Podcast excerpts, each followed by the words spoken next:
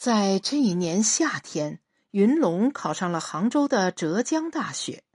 云上问他为什么要去杭州读书，他说：“杭州多好玩呀，有西湖，西湖很大的。等有了机会，带你到西湖上去划船。”云上舍不得他走，说：“你去了，我真会想你的。”没想到全面抗战突然就爆发了，炮火连天。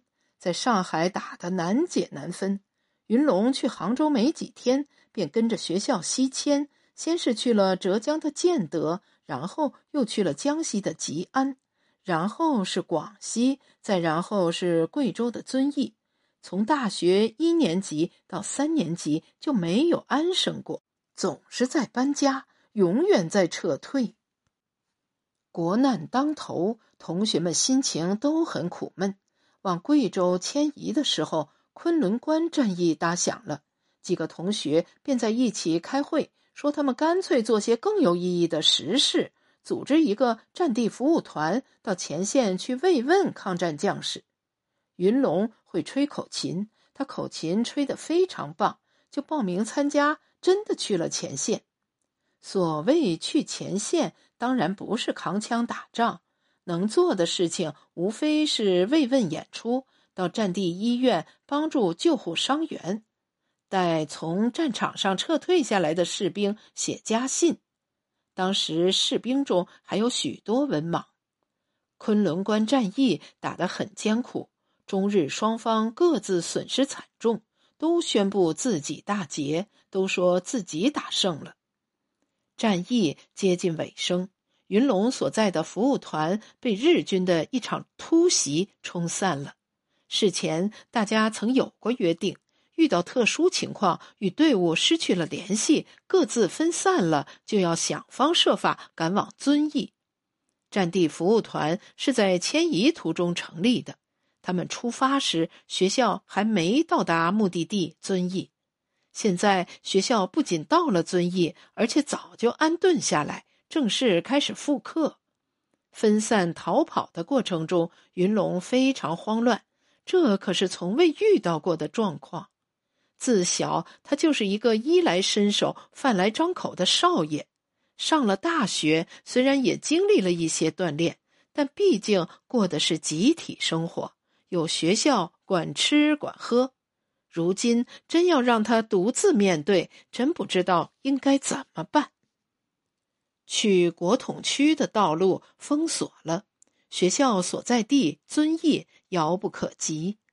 云龙这样的学生娃子混在逃难的人群中很显眼，一下子就被日本人识别出来。他怎么看都不像个当兵的，也不太像普通老百姓。日本兵把他抓住了，扣也不是，放也不是，最后便交给伪军，由伪军看管。与其他战俘一起押送到汉口进行甄别。这时候，汪精卫的南京政府正式宣告成立，拥护汪的和平救国大标语刷的到处都是。云龙在收容所被关了一阵儿，也就被释放了。收容所吃的是难以下咽的猪狗食，好歹还有人管饭。流落汉口街头，就是真的饿肚子。云龙充分品尝到了走投无路的滋味。他身上有一张类似良民证的身份证明，凭着这张纸条子，并没人肯管他饭吃。按照云龙的心思，应该是想办法去遵义，去学校与老师和同学会合。不过，光是设想没有用。身无分文的云龙寸步难行，给南京的家里写信，让家里给他寄钱，但远水救不了近火。当时的汉口与首都南京一样，属于民国八个特别市之一，战前也是很繁华的。经过三年抗战洗礼，满眼破败迹象。昔日老字号店铺，有的倒闭，有的易主。云龙在一家日本人开的旧货铺前游荡，鬼使神差，他也不明白怎么就流落到了这一条街上。沿街好几家店面都是日本侨民的商铺，店主竟然还会说中国话。云龙注意到了那件灰色丝绒大衣挂在店铺门口的铁丝上，各式各样的衣服很多，有新有旧。他的目光却盯在了这件大衣上，不肯离开。这件灰色丝绒大衣与南京太平路玻璃橱窗里的云上看中的那件几乎一模一样，起码云龙这么认为。此时此刻，乍暖还寒，这件大衣勾起了浓郁的思乡之情。转眼间，离家已经两年多，云龙无限怀念在家的日子，怀念自己的妹妹云上。他甚至产生了一种错觉，感觉云上这时候正和他站在一起，他就站在他身边，他们正在一起欣赏眼前的这件灰色丝绒大衣。店主有两个女儿，小的七八岁，大的十一二岁。云龙觉得这两个女孩都像自己的妹妹，都仿佛云上小时候的样子。集中可以生智。从一张被遗弃街头的旧报纸上，云龙读到精灵先生正在连载的小说。这个叫精灵的小说家是个安徽铜陵人，常居汉口，是云龙父亲的学生。本来正经八百学法律，不知道怎么就写起小说来。旧派的言情小说还挺受读者喜欢。既然走投无路，云龙便去报社打听精灵先生的住址。报社的人先是拒绝，后来看云龙也不像坏人，便告诉他，金先生每天下午一时会准时到报社来送稿子。他若是真想见金先生，可以在那个时间过来。结果真见到了留着长长山羊胡子的精灵先生，一看是老师的儿子，又是张口向自己借钱。精灵先生抹了抹胡子，很有点为难，借也不是，不借也不是，眼见着徒弟陷入困境之中，不帮忙说不过去。这位精灵先生是明白人。云龙的父亲在法律界大名鼎鼎，南京律师工会的几任主席，据传即将到汪伪政权司法部任职。自己现在写通俗小说，不再吃法律这碗饭，但是也得罪不起。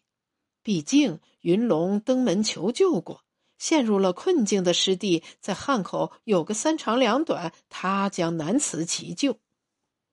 借到钱的云龙立刻赶往日侨商店，将看中的灰色丝绒大衣买下来，然后买了一张去南京的船票。因为买了大衣，身上的盘缠只能再买张大通铺票，连吃饭钱都不够了。天气突然又开始降温，降得很厉害。一路上，云龙又饿又冷。靠在经过的码头买点最便宜的红薯填饱肚子，他冷得吃不消，索性将那件女士的丝绒大衣穿在身上，稍稍小了一些，穿着有点绷紧，防寒效果挺不错。三十年后，也就是一九七零年的春天，云上对自己女儿林安讲述了云龙的故事。林安有两个哥哥，大哥是文革前最后一批大学生，毕业被分配去了石家庄；二哥当兵去了，现在轮到林安，必须要下乡插队。临行前帮女儿整理箱子，云上一次次的提到了云龙。云上说：“林安，你真想象不出，我这个哥哥，你那个从未见过面的舅舅。”当年对我有多好？云上对孩子们很少提及云龙。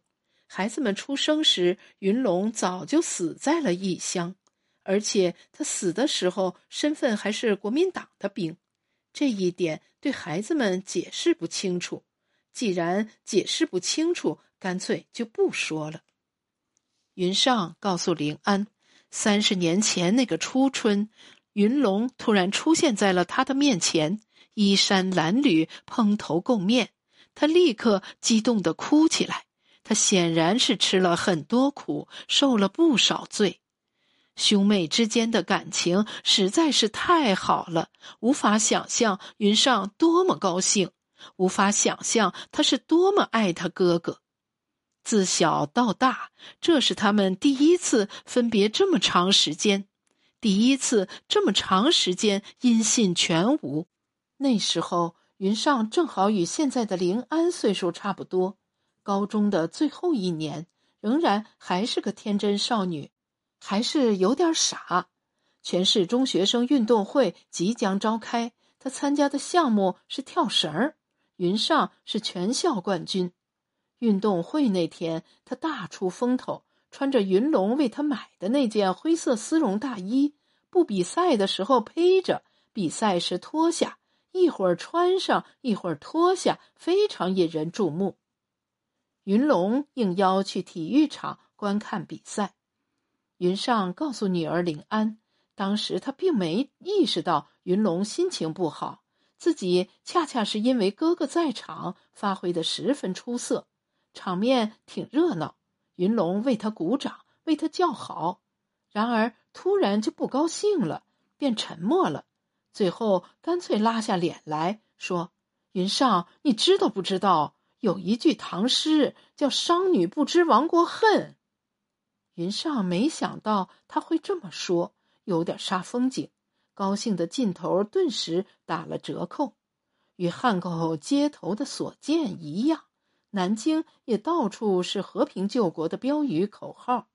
运动会期间，汪伪政权负责教育的一个官员莅临会场，装腔作势发表了十分钟讲话。大谈体育和公共卫生，大谈健康和东亚各民族前途的相互关系。云上的父亲以年事已高为由，拒绝去汪伪政府任职。公开拒绝之前，传说国民党军统特务要刺杀他；公开拒绝之后，又说汪伪特务机关已把他列入暗杀名单。云上并不太了解实际情况，他并没有感受到那种紧张。父亲不再去上班，他很少与家人说话，总是把自己关在书房里读书。云龙回来后，他把儿子叫到书房，狠狠的训了一顿。那段时间，兄妹虽然相聚，可是云龙明显不快乐，再也不像过去那样有说有笑。回家后，他仿佛变了一个人。有一天，云龙告诉云上，他已给外地的同学写了信，也接到了同学的回信。云龙是战地服务团唯一的失踪者，同学们都以为他牺牲了，没想到他竟然还神奇的活着。云龙又一次离家出走，临行前悄悄告诉云上。此行要去外地与同学会合，他没告诉妹妹怎么去，也没告诉他路上可能会遭遇什么风险。他跟云上说起这件事的时候，一切已经决定好了，根本不可能改变。他去了上海，绕道香港，然后七转八绕，终于到达遵义，终于与他的同学会合。他的同学非常震惊，没想到他竟然死而复活。学校为他隆重的开过追悼会，会作曲的同学专门为他谱写了一首挽歌。云龙重新回到了学校，在为他举办的欢迎大会上，这首挽歌在欢乐的气氛中又一次被唱起，大家非常高兴他的回归。云上告诉女儿林安。云龙后来又报名参加了远征军，就在大学即将毕业的那一年，他本来学习文科，最初学的是法律。早在重返学校前，还是在广西的宣游，已经转学去了物理系。他觉得这门功课更有用，国家更需要。战时通信极不方便。云上对于云龙的真实想法也不是太了解，只知道报名参加远征军是为了去做翻译。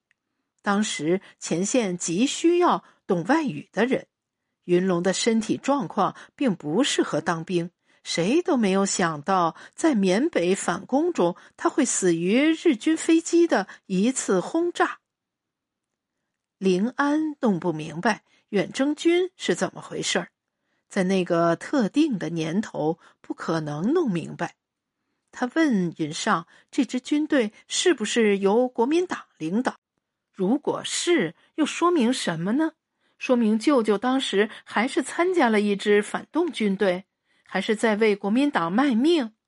云上无话可说，他觉得女儿说的也有一定道理。云龙要是不参加远征军，要是不去缅北战场，也就不会丢掉自己的性命。云龙的死讯传来，最伤心的还不是云上，母妈哭得死去活来，昏厥过去好几次。云龙是母妈的命根子，当初要去浙江上大学，他一千个舍不得，一万个不放心。坚持要让平时照顾云龙的崔妈陪云龙一起去杭州。如果不是云上的父亲，也就是林安的爷爷阻拦，这完全可能成为真事。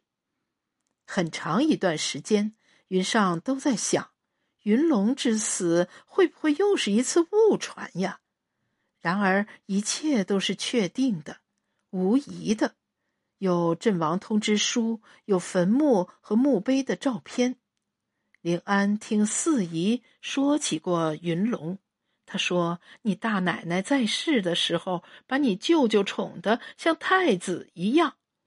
那时候我们姐妹几个都对他好的不得了，什么事都惯着他，都依着他，就因为他是男孩，是这个家里的独苗。”现在想想，真没什么道理。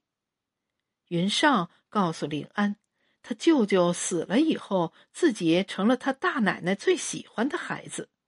他几个姨妈早就出嫁了，大奶奶把对云龙的心思都转移到了自己身上。云上那时候正上大学，刚开始谈恋爱。林安的父亲比云上高一届。他开始追求云上，说云上穿着灰色丝绒大衣，在银杏树下看书，那模样实在是太美了，就像一幅油画。大学校园有一棵巨大的银杏树，秋天落叶之际，云上喜欢在银杏树下读书。林安的父亲是外地农村的，大奶奶对这个未来女婿很满意。她提出的唯一要求就是与云上结婚后要住到陈家。陈家有太多的空房间，他们没必要再住到外面去。大奶奶的意思就是要招女婿，担心林安的父亲是苏北乡下人，不太能够接受。没想到他一口答应了。林安的父亲接受过新式的高等教育。只要能和自己心爱的女人在一起，无所谓做不做招女婿。抗战胜利后，南京住房很紧张，能有个现成住处，又何乐而不为？临安的大哥出生，父亲主动提出让孩子姓陈，等以后第二个孩子再跟自己姓。如果不是大奶奶很快离世。临安的大哥完全有可能被宠溺成另外一个云龙。临安下乡插队当农民，待了整整八年。云上把心爱的灰色丝绒大衣郑重其事送给女儿，然而八年过去了，一直都压在箱底，从来也没穿过，一次也没穿过。在农村，这样的大衣根本穿不上。它只是看上去漂亮，并不御寒，太不实用。所谓漂亮，也是早就过时，一种应该淘汰的美丽。飒爽英姿无尺枪，不爱红装爱武装。在那个年代，林安接受革命式教育，他小学时想养金鱼，大三岁的二哥坚决不同意，说这是资产阶级的玩意儿，剥削阶级的爱好。下乡八年后的高考恢复，林安考上大学，重新回到南京，许多东西都留在乡下，送给了当地农民。他曾认真考虑过要不要把大衣也送掉。最后没送出去的原因，一是考虑农民不一定会喜欢，二是既然云上那么在乎他，还是物归原主最好，带回去还给他。原来属于谁，仍然还给谁。这时候云上已经退休，女儿回南京上大学，让他感到非常高兴。云上不知不觉已经老了，退休在家，屋里空空荡荡。两个儿子都不在身边，一个在石家庄工作，一个还在部队，正准备出发去参加对越自卫反击战。云上夫妇都是学化学的，云上是中学老师，老公是化工厂工程师。化工厂在长江北岸，长江大桥建成前，夫妻一直分居。在女儿林安的记忆中，父母关系很一般。经常处于冷战状态。云上曾向四姨抱怨说：“林安的父亲有个相好，这女人暗恋他，他也喜欢她。对方是军人的老婆，破坏军婚是很大的罪名，所以始终不敢越雷池半步。”临安大学二年级时，他父亲退休了，退休了便搬回来住。与云上的关系完全改善，过去的阴影不复存在。少年夫妻老来伴，这句话在他们身上充分体现。他们几乎是立刻变成了女儿完全不熟悉的两个人。晚年的领安父亲变得非常体贴，处处细心照顾云上。云上过生日那天正好是星期天，他建议下馆子。去福昌饭店吃西餐，临行前衣服试了一件又一件，云上居然把那件灰色丝绒大衣又找出来试了又试，镜子前照了再照，最后唉声叹气说：“穿不了了，老了，没办法再穿，还是年轻好啊！这大衣就适合年轻人穿。”他自己穿着不合适，逼着女儿试，强烈建议他穿。林安的父亲在一旁帮腔，说他穿着太合适了，挺好看的。又说就是让你妈高兴，今天这日子你也应该穿，真的挺好看。我们不哄你。林安拗不过父母，只好硬着头皮穿上，心想就算是哄他们高兴吧。他从来没有吃过西餐，也许吃西餐就应该穿这样的大衣。去福昌饭店不远也不近，这是一家民国老饭店，很有点来头。所谓西餐，也是刚恢复不久。林安对他一无所知。云上说他小时候来过好几次。林安的爷爷喜欢吃西餐。林安的舅舅云龙也喜欢吃西餐。路边的梧桐树叶已经枯黄，秋天正在往深处走。一家三口散步去福昌饭店。林安自小就习惯父母的冷战，因为习惯，现在看他们这么亲密无间，一路都是手挽着胳膊，反倒觉得不习惯。父亲的个子不高。边走边说：“说林安穿着灰色丝绒大衣，让他想起了自己年轻的时候。他说：‘你妈那时候可漂亮了，她就穿着你身上穿的这件大衣，漂亮极了。我那时候做梦都不敢想能把你妈追到手，真的，真的是不敢想。’云上说：‘你肉麻不肉麻呀？肉麻不肉麻啊？’”女儿都这么大了，还说这个，他想女儿肯定也会觉得这话肉麻，会想他父亲现在怎么变成这样？老字号的福昌饭店眼见就到了，看着身边早已长大成人的女儿，云上对自己的老公叹气说：“你看见这件丝绒大衣，想到的是我们年轻的时候。我呢，我看见他就想到了云龙。我现在突然很是想念他。”说着，眼睛红了，泪水在眼眶中打转。他重重的叹了一口气。很感慨的说：“跟你们说这个又有什么意思呢？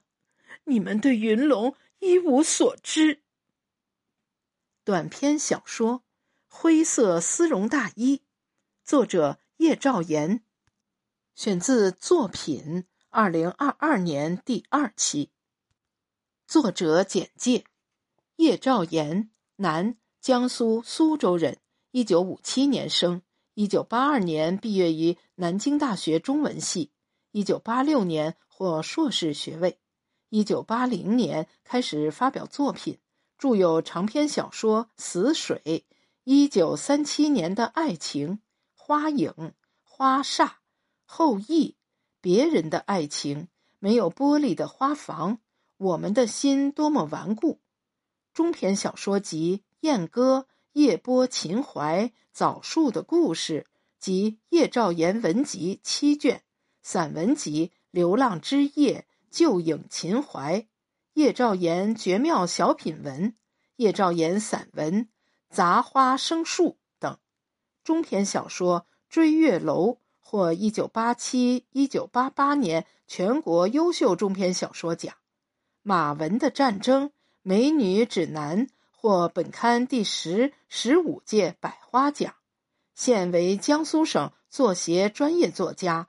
中国作家协会会员。